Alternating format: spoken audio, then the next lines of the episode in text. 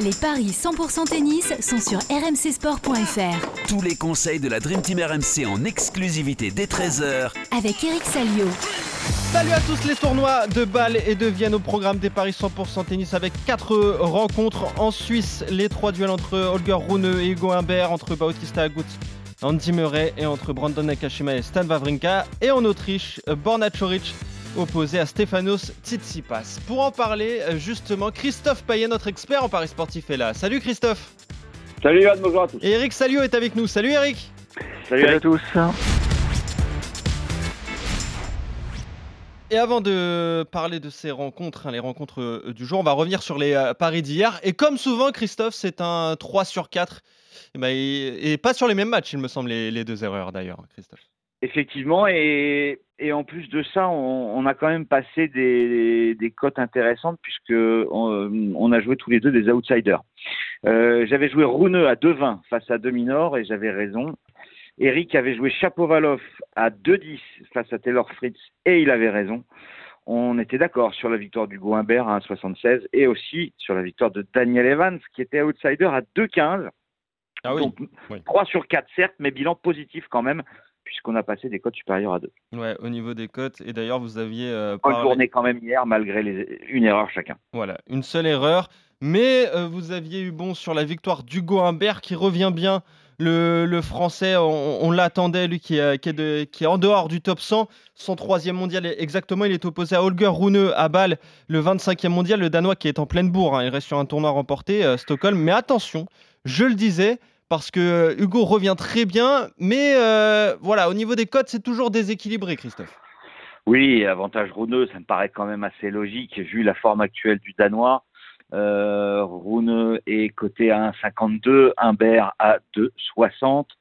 Euh, c'est vrai que le Danois va bien, euh, vainqueur à Stockholm, tu l'as dit, en battant quand même Nori, Dominor et Tsitsipas, on l'a dit hier, 10 victoires sur ses 11 derniers matchs, deux défaites en 13 rencontres depuis l'US Open, finaliste à Sofia, vainqueur à Stockholm. Il avait été battu euh, par Bublik euh, à Metz. Donc il est en pleine bourre. Euh, c'est vrai qu'Humbert va mieux, mais bon, faut quand même relativiser. il a quand même gagné beaucoup de matchs en challenger. Mais là, il fait un bon tournoi parce qu'il sort des qualifications. Il a battu Zapata et Karatsev. Ensuite, il a facilement dominé Brooksby. Mais malheureusement, je pense que ce tirage au sort, enfin ce tableau qui lui oppose Rune en huitième est, très compliqué. Donc je pense que le Danois va s'imposer. Alors peut-être qu'Humbert va lui poser des problèmes. On peut envisager quand même, peut-être, pour une très jolie cote de 2,80, euh, la victoire de Rune avec plus de 22 jeux dans le match. C'est coté à 2,80. Il y a un petit risque, mais c'est pas inenvisageable. Ouais, c'est pas inenvisageable, Eric. D'autant qu'Hugo Humbert, bon voilà, il est descendu au-delà de la centième place mondiale, je le disais, mais là il est sur le bon chemin. On, a le sentiment que ça va beaucoup mieux pour lui. Hein. Il a retrouvé les, tournois Challenger, il retrouve euh, la victoire et donc la confiance. Ah bah moi je, moi j'ai envie de lui tirer un coup de chapeau parce que j'ai regardé son activité, il était comme 157e euh, euh, mi-juillet. 157e, donc effectivement, bah, il a fallu passé par, euh, par la case de Challenger et il s'en est très bien sorti. Euh, il a, il, a, il a fait trois demi d'abord euh, à Bozo Blanco, Séville, Vancouver. Avant de gagner Rennes, ça, ça lui a fait plus grand bien, donc mi-septembre. Et puis, euh, bon, Saint-Tropez, c'était en extérieur, il a été surpris par un jeune Italien, mais voilà, ça y est. il, a mangé son pain noir parce que maintenant il est assuré d'être top 10 euh, d'ici la fin de l'année, il n'y a aucun doute, puisque souvenez-vous l'an passé, il top avait. 100, ouais, top 100. Euh, pardon, top 100, oui. j'espère qu'il sera révélateur. Oui, oui, bah, oui, on peut le garder, ça. Hein. Hop, on l'enregistre, hein, ça ouais. servir. non, parce que l'an passé, il avait, il avait connu une fin de saison horrible avec euh, un Covid euh, peut-être long euh, ou un vaccin mal digéré, donc il a zéro point à défendre. Donc ça y est, ils peuvent faire ses valises pour l'Australie, il sera au tableau d'Australie, ça c'est bien. Et puis j'ai noté un petit truc rigolo autour de ce match. Alors vous allez dire que euh, j'anticipe beaucoup, mais c'est un match qui peut lui offrir la wildcard pour Bercy. Alors je m'explique. Vas-y. S'il bat Rouneux, vendredi il joue Rinderknecht.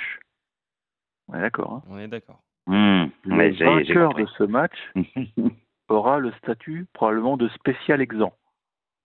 C'est-à-dire que si Rinderknecht l'emporte, Rinderknecht rendra sa wildcard, et je pense que c'est Hugo Humbert qui en bénéficierait.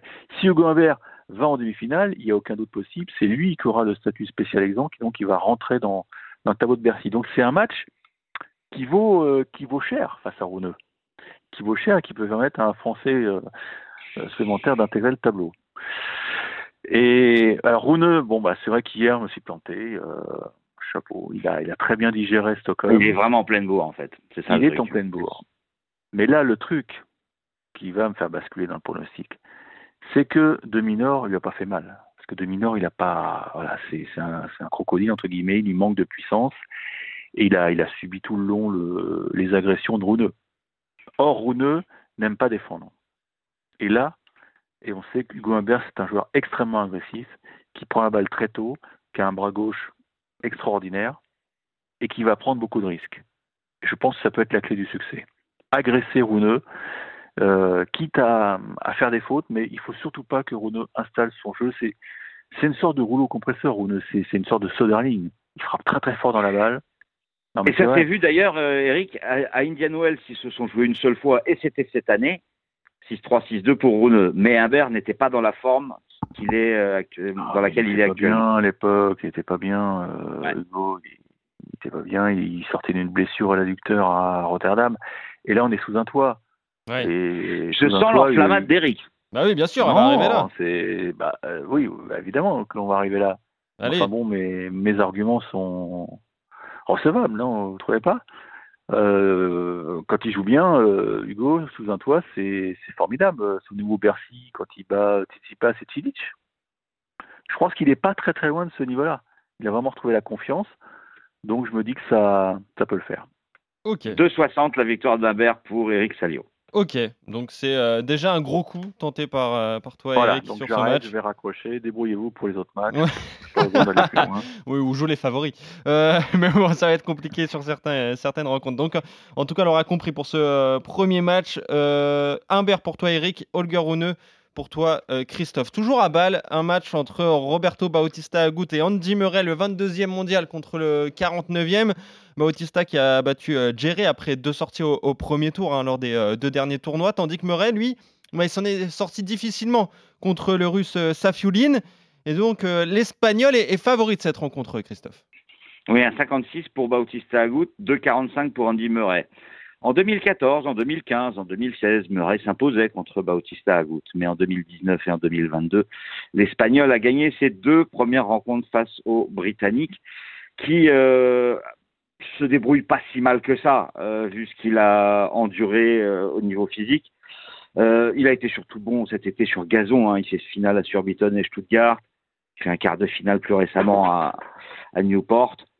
Mais ça reste compliqué contre un joueur comme Bautista Agut. Et ça s'est vu bah, en début de saison à Doha. Alors évidemment que Murray ne devait pas être à son meilleur niveau, puisqu'il ouais. avait pris 0 et 1 contre Bautista Agut. Mais Bautista Agut, depuis trois mois, c'est quand même pas mal du tout. 14 victoires en 20 matchs. Euh, il est régulier, il a fait euh, une finale à Majorque, c'est sa meilleure performance, mais bon, car Astana, huitième à Cincinnati, à Montréal dans des Masters 1000, il gagne euh, Kitzbühel sur terre battue, comme il est tout terrain, il peut s'imposer partout. Donc, euh, bah pour moi, Bautista Agut va s'imposer, c'est un 56, c'est peut-être pas fabuleux. J'hésite même à vous proposer le 2-7-0 à 2-25. Ok, donc victoire de l'Espagnol pour toi. Il n'était pas, pas forcément bien hein, ces derniers temps, Eric euh, Bautista Agut. Hein, je le disais, il, rest, il, restait sur deux sorties au premier tour contre euh, Sébastien Corda et, et Mackenzie McDonald. Euh, là, il s'est relancé face à Jerry, mais faut toujours se méfier d'Andy Murray qui peut, qui peut évidemment le battre. Hein. Oui, Andy Murray, c'est un mec qui, qui lâche rien, on le. Euh, il, a, il a déclaré depuis quelques semaines qu'il qu'il qu espère, qu'il veut être tête de série à, l'Open d'Australie, donc ça veut dire qu'il faut claquer des, résultats à Bâle et, et, à Bercy. Maintenant, euh, Bautista, il a, il a tout pour l'embêter. quoi. C'est un garçon qui est très endurant, qui, qui, est un peu plus jeune que lui, donc euh, ça c'est un avantage aussi. Murray fait pas mal, donc euh, il joue bien tactiquement, mais Bautista, il adore ce, ce genre de jeu, donc je sais pas, j'ai du mal à, à, croire en Murray, surtout quand on regarde les face à face. Euh... Bah, les deux derniers, effectivement, depuis l'opération de Murray, bah, à chaque fois qu'il a ouais. joué Bautista à gauche, il a perdu. Après, il y a eu un match exceptionnel. Hein. La première victoire de Bautista Agut, je crois que c'est à l'Open d'Australie, c'est en Grand Chelem en tout cas, et le match dure plus de 4 heures. Hein. Ouais. ouais, et puis à la fin, il, y a une petite cérémonie pour. Parce qu'on oui, en plus, c'est le dernier match de Murray, derrière, il était un peu surpris, il regardait les gens, mais vous savez qu'il avait dit, vous savez, bon, c'est peut-être pas mon dernier Open d'Australie, hein, je vais, effectivement, il avait dit qu'il passerait sur la table d'opération pour, pour sa hanche, mais il avait tout donné ce jour-là. Mm. C'est un match qui peut, qui peut durer longtemps, je vois Bautista en 3-7. Ok. 3-55. Ok, vous êtes d'accord donc sur la victoire de Roberto Bautista Agut contre Andy euh, Murray, le vainqueur qui affrontera bah, euh, le vainqueur de Brandon Nakashima, Stan Wawrinka. Ce duel entre le 44e mondial et le 194e. L'Américain qui a sorti euh, David Goffin lors de son entrée en liste. Stan, lui, a explosé Casper Ruud quand même pour signer une de ses meilleures performances hein, de la saison. C'est d'ailleurs assez équilibré finalement au niveau des codes, Christophe. Ouais, 82 pour Nakashima et 2 pour Wawrinka. Euh, moi, je vais jouer Vavrinka parce que bah, déjà, ce succès face à Rude a dû lui faire un bien énorme. En plus, il joue à domicile, il a tout suite soutien du public à balle. Euh, il s'est raté, certes, à Anvers et à Astana euh, dès le premier tour, mais n'oubliez pas qu'à Metz, quand même, il avait sorti Medvedev et il avait été en demi-finale il avait gagné bah, cinq matchs parce qu'il était passé par les qualifications. Et euh, on sait qu'il est capable de briller en indoor et de battre n'importe qui, même si malheureusement il peut aussi perdre contre n'importe qui. Et puis euh, Nakashima, il est américain. Et euh, comme on le dit souvent, les Américains, fin octobre, ils ont plus envie de retourner chez eux que de continuer à jouer en Europe. Et d'ailleurs, ça se voit parce que San Diego, bah, il gagne le 25 septembre, il est chez lui, il s'impose. Mais derrière, c'est quand même moyen, il perd au deuxième tour à Tokyo. Il fait quart de finale à Florence, mais c'est un petit tournoi. Il perd contre GL Yassim. Pour moi, Vavrinka va de nouveau, euh, entre guillemets, créer l'exploit parce qu'il est quand même 194e mondial. Euh, et la côté à 2, donc euh, je joue le Suisse. Ouais, il l'a emporté. On a parlé de cette rencontre, Eric, contre Casper Ruud. Comment, comment on le sent? Est-ce qu'il est, qu'il est capable d'enchaîner justement après un exploit énorme comme ça, Stan? Il l'a fait à Metz. Oui, il l'a fait à Metz avec euh, Medvedev, oui, tout à fait, oui. Non, mais là, en plus, il a eu un jour de repos, donc euh, franchement, il a, il a tout ce qu'il faut pour, pour aller en quart. Hein. Parce que en termes de puissance, c'est, il est beaucoup plus costaud que, que Nakashima. Il va lui faire mal en fond de cours. Maintenant, il faudra qu'il soit, il soit bon sur les points importants parce que Nakashima, c'est, c'est un mec qui qui donne pas beaucoup. Euh, le fait de jouer devant, alors c'est pas vraiment son public, puisqu'on sait que euh, Bâle c'est en Suisse alémanique, mais quand même, euh, il a, il a quand même. Euh, oui, c'est plus le public de Federer. Ah bah oui, c'est bah, bien sûr. c'est son tournoi d'ailleurs. Hein. J'ai eu la chance de couvrir ce tournoi une fois. C'est une sorte de cathédrale, ce central, et voilà, on vient, on vient assister au récital du, maître.